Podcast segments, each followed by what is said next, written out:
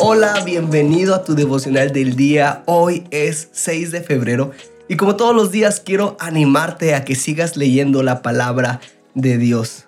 En este podcast tenemos la meta de leer la Biblia en un año y para lograrlo tenemos que leer tres capítulos diarios.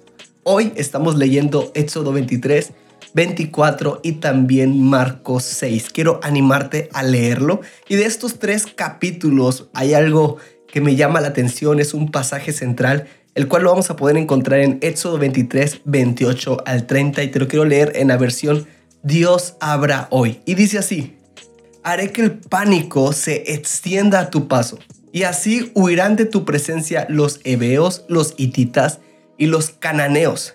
No los arrojaré de tu presencia en un año, para que la tierra no se eche a perder, ni aumenten los animales salvajes y te hagan daño los arrojaré de tu presencia poco a poco hasta que tengas muchos hijos y tomes posesión de la tierra.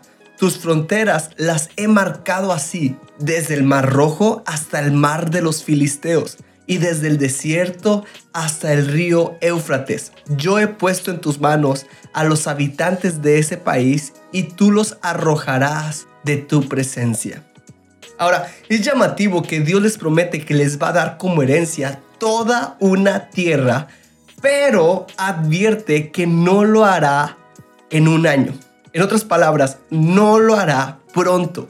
Esto será lento, porque si les diera rápidamente la victoria, los animales salvajes se multiplicarían y sería un problema. Ellos tenían una palabra, tenían una promesa pero debían caminar poco a poco en fe.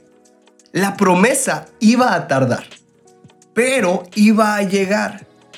Y de igual forma, muchas veces tú y yo queremos las promesas de Dios, pero al instante, rápido, ya. Pero Dios conoce los tiempos perfectos y Él va a obrar en el tiempo correcto para hacer su obra.